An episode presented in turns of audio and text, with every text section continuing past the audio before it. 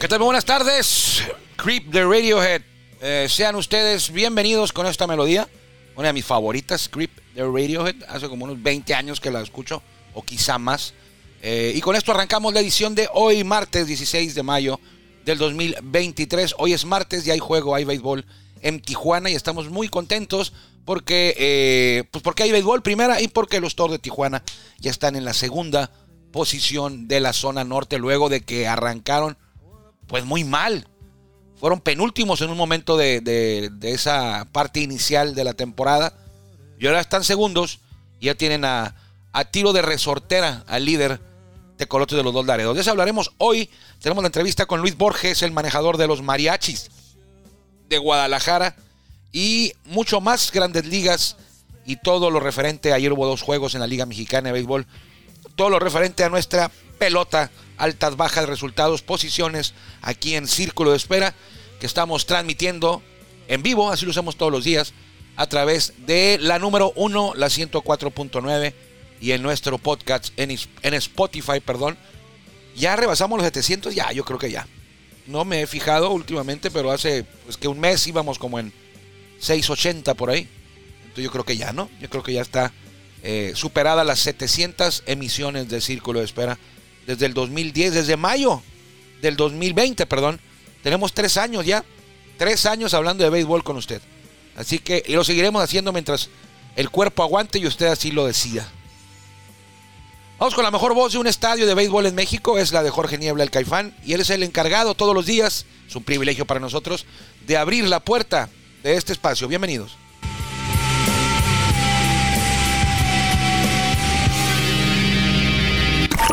Ya estamos en el círculo de espera. Acompáñanos a tomar turno y hablar de béisbol con un toque relajado. Aquí empieza Círculo de Espera. de espera.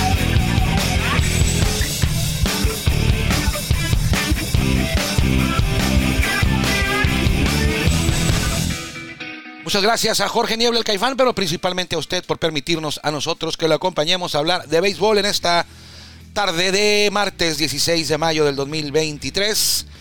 Eh, 16 de mayo, hoy cumpleaños Jack Morris. Jack Morris, ayer cumpleaños Isidro Márquez. Coach de los Toros, Salón de la Fama del Béisbol Mexicano, jugó grandes ligas, líder de salvamentos histórico en la Liga Mexicana de Béisbol y en la Liga Mexicana del Pacífico. Histórico quiere decir que nadie tiene más salvamentos que Isidro Márquez. En ninguna de las dos ligas. Así como el huevo es el líder de efectividad de las dos ligas, histórico, así es Isidro Márquez en rescates, en salvamentos. Nadie tiene más rescates que Isidro Márquez y nadie tiene mejor efectividad que el huevo Romo en la Liga Mexicana de Béisbol y en la Liga Mexicana del Pacífico, en las dos. No es el líder de victorias el huevo en el verano porque jugó como nueve temporadas en grandes ligas. Entonces por eso no es el líder de victorias, pero en el invierno es el líder de victorias también. Pero bueno, ayer cumpleaños Isidro Márquez, 58, y hoy cumple 68. El gato Jack Morris eh, ganó, creo que tres series mundiales. Me acuerdo de él con Minnesota y con Toronto. Y creo que también con Tigres ganó. ¿Sí? ¿Ganó con Tigres? A ver. Eh, sí, 84 ganó con Tigres. Y luego ganaría una con Minnesota en el 91, el único año que estuvo con Minnesota. Y luego con Toronto. O sea, este señor atraía series mundiales. Jugó un año con Minnesota, ganó serie mundial. Jugó dos, años con Toronto, ganó una serie mundial. Con Tigres sí jugó más. Con Tigres jugó como unos 15 años, 14 por ahí. Y ahí ganó la del 84 junto a Aurelio López. Ahí andaba Aurelio López, aquella serie mundial que le ganaron. Sí, le ganaron a los padres cuatro juegos a uno. eh, en 1984 dirigidos por Sparky Anderson. Pero ¿sabe qué? Eh, hace poco que entró Jack Morris, Y creo que lo hizo por el comité de veteranos, Jack Morris, no lo hizo por la vía normal, la de los periodistas. Y a mí se me hace que sus números no, pues no, no me laten para el Salón de la Fama. Ya sabe, ya sabe usted que soy medio exigente, pero sus números no, no es que no me convenzan, pero estamos hablando del Salón de la Fama. Tienes que haber sido un jugador extraordinario. Ex, no, no un gran jugador, o sea, más que eso. O sea, un jugador extraordinario. Extraordinario para estar en el Salón de la Fama. Los números tienen que ser extraordinarios. Y los de Jack Morris son muy buenos. Pero no son. Para empezar, le faltan 50 triunfos para 300. Si tú tienes 300 victorias, en aquellos años, ahorita ya está muy difícil. Nadie va a tener 300 victorias ahorita. Antes lanzaban todo el juego. Ahora ya no. Entonces, si tú tienes 300 victorias, el Salón la Fama es asegurado. A menos que te hayas metido esteroides o, hayas apostado en algún juego. Solamente así. Te lo impediría. Pero si tú fuiste lanzador en los 70s, 80s, 90s y tuviste 300 victorias, Salón de la Fama. Bueno, Jack Morris no los tiene. Hay quienes están en el Salón de la Fama y que tampoco lo tienen. Jack Morris no lo tiene, 254 victorias y perdió 186. Ponchó a 2.470. Si tú tienes 3.000 ponches, también, Salón de la Fama. Su efectividad en su carrera fue de 3.90. Ah, está bien. 3.90. Eh, nunca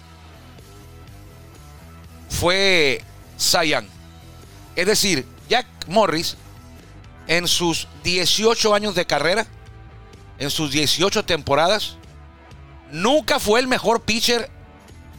Eh, siempre fue en Liga Americana, sí. Nunca fue el mejor pitcher en la Liga Americana. Alguien le ganaba siempre. O sea, no era el mejor. 18 temporadas, nunca estuvo como Cy Young. Lo más cercano fue tercer lugar. Tercer lugar en el 82 y tercer lugar en el 83. Vamos de chismosos a ver quién fue el que le ganó. ¿Qué le parece? En el 82. Aquí estamos en el 82. 81. American League Cy Young Award. Le ganó Rolly Fingers. En primer lugar. Segundo lugar, Steve McCarthy. 14-7, efectividad de 2.33, sí. Y en tercer lugar, Jack Morris, 14-7, efectividad de 3.05. Ajá, sí. Estoy viendo aquí los. No lo robaron a Jack Morris, se lo ganaron bien. El cuarto fue Pete, ¿se acuerda usted de este pitcher de los cerveceros? Pete Bukovic. Eh, también ganó 14. Rick Gossage fue quinto. Dennis Martínez, que todavía jugaba con Baltimore, el nicaragüense, fue quinto.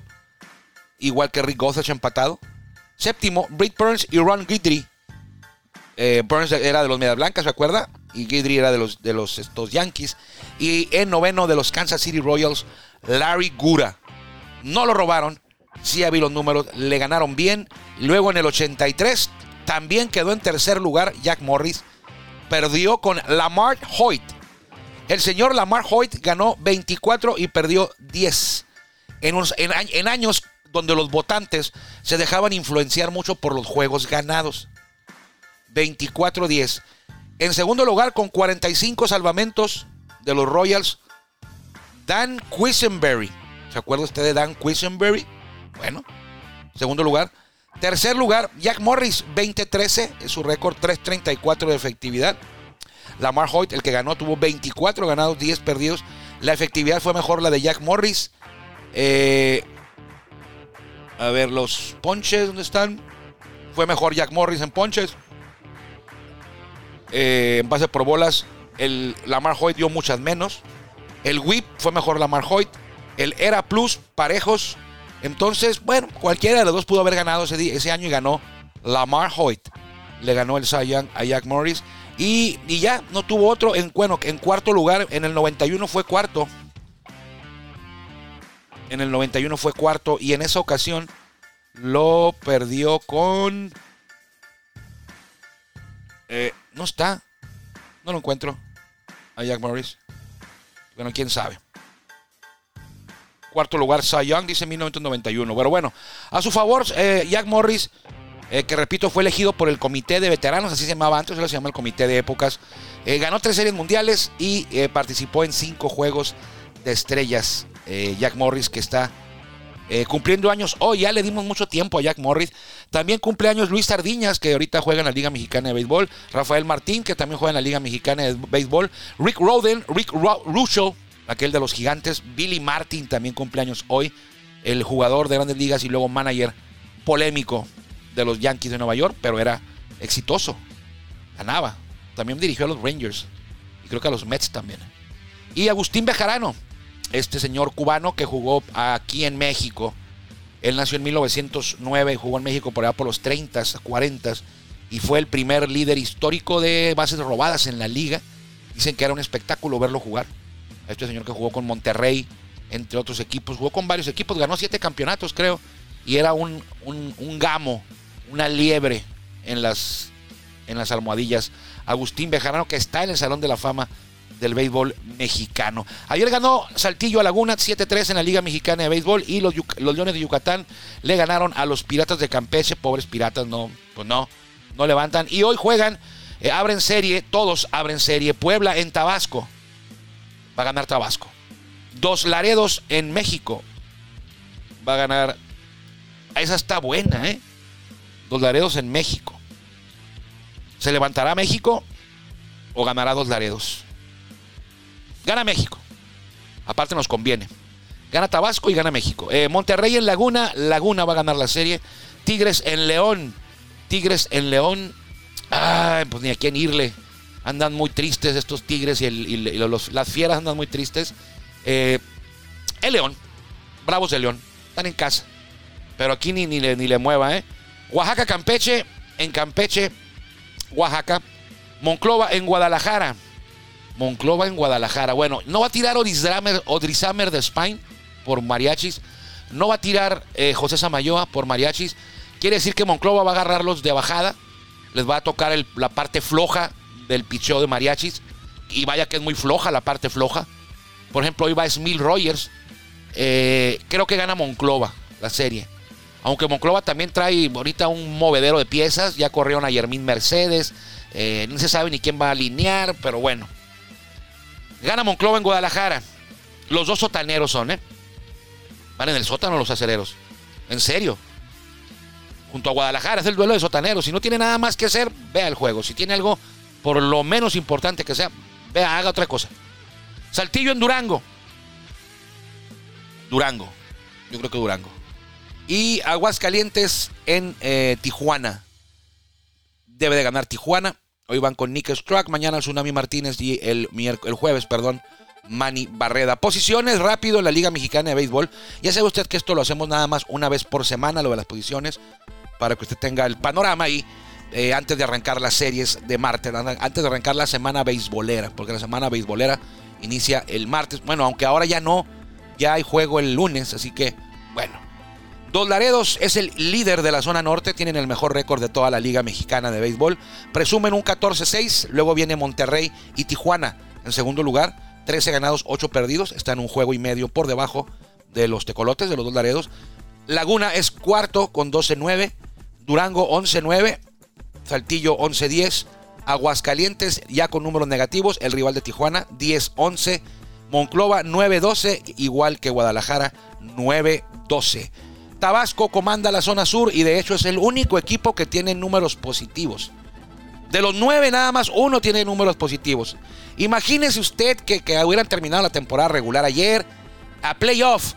Pues en el sur hubieran entrado cuatro a playoff con números negativos. Ahí le va. Tabasco 14-7. México, Diablos Rojos 10-10. O sea, no tiene números negativos, digo positivos ni negativos, sino todo lo contrario. No, no es cierto. Tienen están tablas, pues no tienen números positivos porque están tablas. Tabasco 14-7 y a tres juegos y medio los Diablos con 10-10. Luego vienen tres equipos con 10-11. Veracruz, el Águila, Quintana Roo, Tigres y Yucatán, Leones. Veracruz, Quintana Roo y Yucatán tienen 10-11. Están a cuatro juegos de los Olmecas. Y luego a cuatro y medio está Pericos de Puebla, 9-12. Marca negativa. Luego está el León, 7-14 a 7 juegos. Y en el fondo, los Piratas de Campeche, que ya tienen rato en esos lugares. 6 eh, ganados, 15 perdidos. Eh, están a 8 juegos del primer lugar. Ya están eliminados, oiga, ya los piratas ya descártelos. No, no, no les apueste en- si usted va a apostar de a ver quién va a quedar, no le apueste a ellos. No van a quedar campeones, nunca. Bueno, no nunca, pero no ahorita. Ya tienen dos campeonatos. El último creo que fue en el 2004, cuando le ganaron a Zarapero de Saltillo. Pero bueno. Eh, la estadística intrascendente de hoy es patrocinada por Dani. Eh, la estadística que a nadie le importa, que nada más es para comer tiempo. Aquí la tenemos y se la voy a decir, aunque no importe, porque eh, me tomó sacar esta estadística, me tomó tiempo. Sí, unos cinco minutitos le di para sacar esta estadística.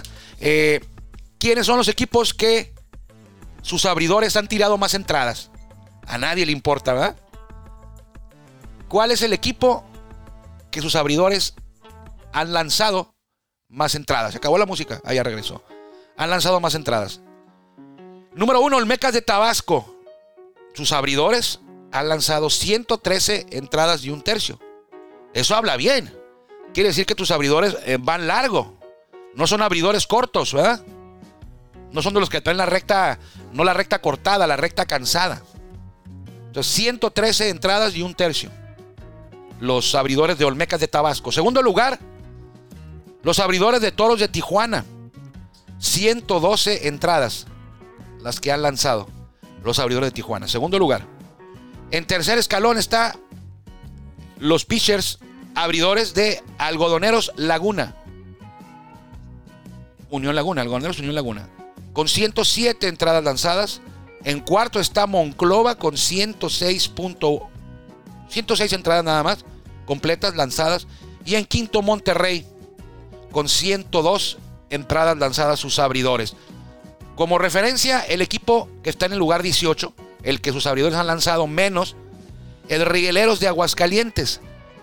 Los abridores de Rigueleros de Aguascalientes han lanzado 77 entradas y dos tercios. Casi 50 entradas menos que las que ha lanzado los abridores de Tabasco. Eso quiere decir que los abridores de Rigueleros, por lo regular, los sacan a palos. O sea, no llegan ni a la quinta. En varias ocasiones les ha ocurrido eso. Por eso tienen eh, bajo su número de entradas lanzadas los abridores. Hablando de equipos sotaneros, bueno, los rieleros no son sotaneros, pero casi. El domingo pudimos charlar con nuestro eh, buen amigo, ahora nuestro buen amigo Luis Borges, el vampiro. Así le dicen, creo que todos, espero que no sea un, apodo, un sobrenombre que no le guste a él. Pero yo, yo sé que le dicen el vampiro, Borges, quien ahora es, eh, muchos años fue jugador y ahora es el manejador, está debutando, es novato. Manejador de los eh, mariachis de Guadalajara. Y le preguntábamos por esta nueva etapa de su carrera, qué le ha faltado a Mariachis para tener un récord un poquito mejor, porque son los sotaneros, tienen récord de perdedor, aunque él ahí como que medio los defiende, dice que está bien, que, que, que han ahí ganado, llevan nueve ganados, 12 perdidos y que han estado peleando y que... Pero bueno, el récord es el, es el peor equipo de la zona norte. O sea, le haya, haya sido como haya sido, si están peleando o no están peleando, o él está conforme o está inconforme, como sea, es el peor equipo de la zona norte, junto con Monclova. Junto con Monclova. Entonces vamos a la entrevista que nos tiene preparada la producción. Él es Luis Borges, manejador de los Mariachis de Guadalajara, quien habló para Béisbol Sin Fronteras y para Círculo de Espera. Adelante producción, gracias. Platícanos un poquito cómo te has sentido, cómo te ha caído esta nueva etapa en tu carrera ahora como manejador de los mariachis de Guadalajara. Bueno, ¿qué tal? Buenos días antes que nada, tardes ya. Eh, pues la verdad me siento muy contento y motivado, los muchachos han respondido muy bien, se ha logrado, el Chinito Valdés logró conjuntar un equipo que de verdad eh, la armonía es muy buena. Cuando hay buena armonía los resultados pues salen a relucir. Eh, no estamos mal, mucha gente piensa que estamos mal y no es cierto, esto se va moviendo semana a semana. Gracias a Dios nuestro objetivo es siempre estar de 500 o arriba de 500 cada semana y hasta el día de hoy lo hemos estado logrando. ¿Desde cuándo, Luis, eh, tu gran larga carrera como jugador, eh, luego también parte de cuerpo técnico, ¿desde cuándo fue la vez que te acuerdas tú, la primera vez que te acuerdas tú que dijiste, voy a ser manager? Pues mira, cuando inicias en el béisbol, obviamente sabes que hay procesos y hay etapas en donde tiene uno que, que pasar y en otras que hay que aceptar sin resistencia. Entonces, en mi último año de carrera con los Zaraperos de Saltillo, eh, me ofrecieron estar con los Piratas de Pittsburgh. Yo ya quería dar el siguiente paso. Entonces, creo que lo más importante es querer y aceptarlo. porque esa transición de pelotero a coach en ese momento, esa transición es un poco complicada, pero cuando lo quieres y lo aceptas, ya las cosas se te van abriendo más fáciles. Te lo pregunto porque hay quienes hacen la transición de jugador a la oficina, porque ahí está más tranquilo, ahí no corren. No, ¿cómo no van a correr? Claro que sí. Pero es más difícil. Es un, es un poco, son diferentes áreas, ¿no? Son Sí. diferentes áreas. Creo que lo más importante es querer. Sí. ¿A dónde quieres ir? Estar seguro después de ser jugador hacia dónde vas. Si tú tienes ese, esa convicción, yo creo que se te va a hacer más fácil. Y el llamado se te hace igual más fácil. Me refiero a llamado porque la gente te va a buscar de acuerdo a tu trabajo. Así es. Tuve la fortuna de, como siempre, en el béisbol también, eh, no siempre te van a... Siempre hay alguien que te está viendo. Entonces es muy importante siempre tratar de hacer bien tu trabajo todos los días en las gradas. Hay alguien que te está viendo, te está evaluando y qué es lo que puede pasar contigo a futuro. Es correcto, Luis. Luis, eh, hablaba de tu equipo, eh, 50 el 500, bat- estar a 500 cada temporada. ¿Qué le ha faltado a Mariachis para quizá tener un récord un poquito con más victorias? Fíjate, hemos estado batallando un poquito en la parte, a lo mejor con nuestros abridores, en que lleguen a la quinta entrada, pero se ha ido mejorando, todo eso ha ido mejorando gradualmente. Entonces, creo que es parte del béisbol, así como de repente nuestros abridores no llegan a la quinta, nuestros bateadores no logran hacer carreras. Eso es parte también del juego y nosotros como coaches, digo mis coaches en general, el cuerpo técnico, tenemos, que ver cómo hacerle para llegar a ese, a ese objetivo. Al final, eh, todos decimos, ¿verdad? queremos ser perfectos, pero la perfección nunca la vamos a conseguir, pero siempre vamos a ir en busca de.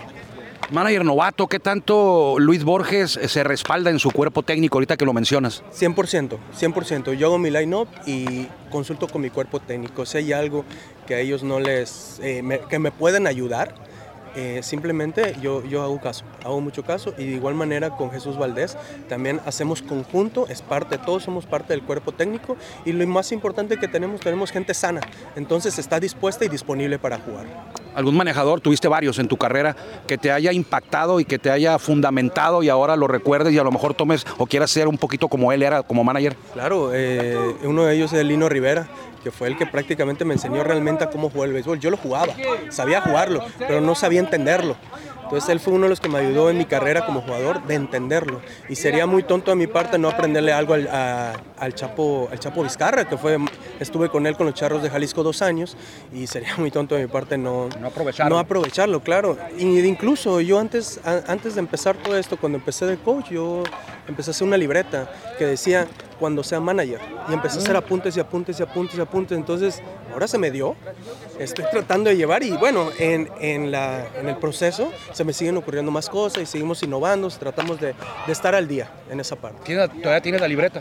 La, sí, la tengo, Está la tengo, este, claro. Oye Luis, ¿cómo estás Samayoa? Hablando de pitchers que llegan a la quinta entrada, Bien. tremenda joya que estaba lanzando ayer. Sí, gracias a Dios. Desafortunadamente, pues el pelotazo. Fue pelotazo nada más, no tuvo fractura, no tuvo nada, gracias a Dios está muy bien. Yo creo lo, lo posible es que se pierda una salida y en la siguiente ya está bien, ya que es solo inflamación.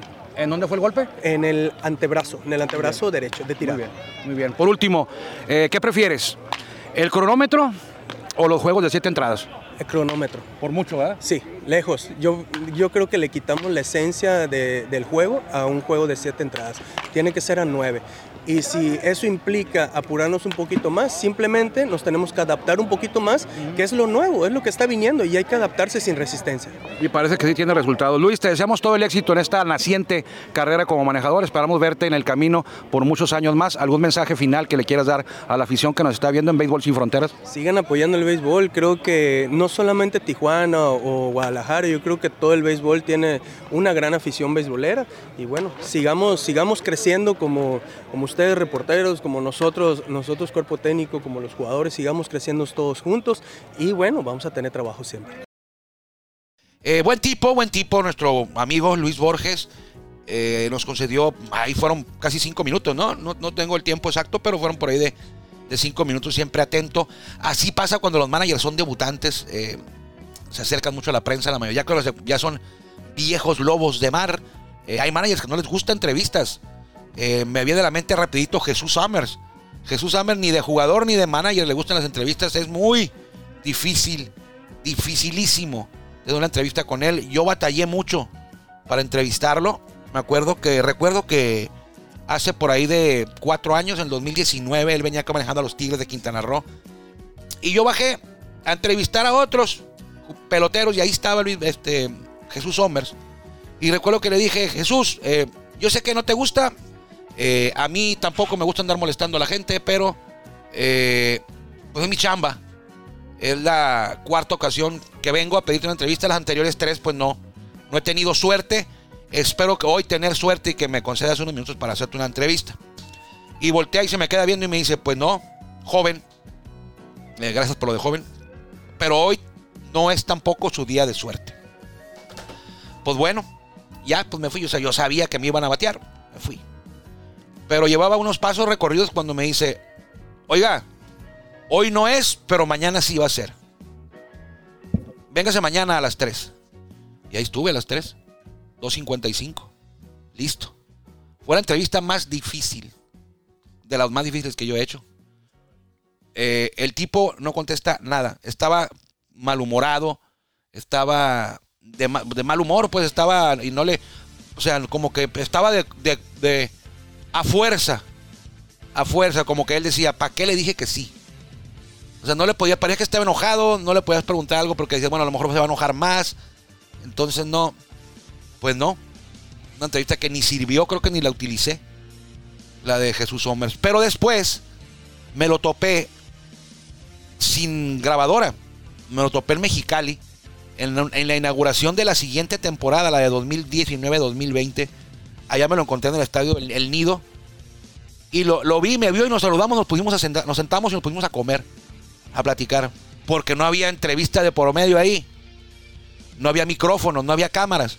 En cuanto le prendes una cámara o un micrófono, se transforma. No les gusta. Pero así es esto. No a todos les va a gustar. ¿A poco ya nos vamos? Íbamos a hablar de grandes ligas, tranquilo. ¿No? Bueno, los Dyers juegan contra los Twins. Eh, el maestro, Clayton Kershaw. Y los padres juegan contra los Royals, ambos en casa. Así que bueno, los padres tienen récord perdedor todavía. Sí, 20-22. Van como a seis juegos abajo de los Dodgers. Cuídense mucho, nos encontramos mañana. Que le vaya bien.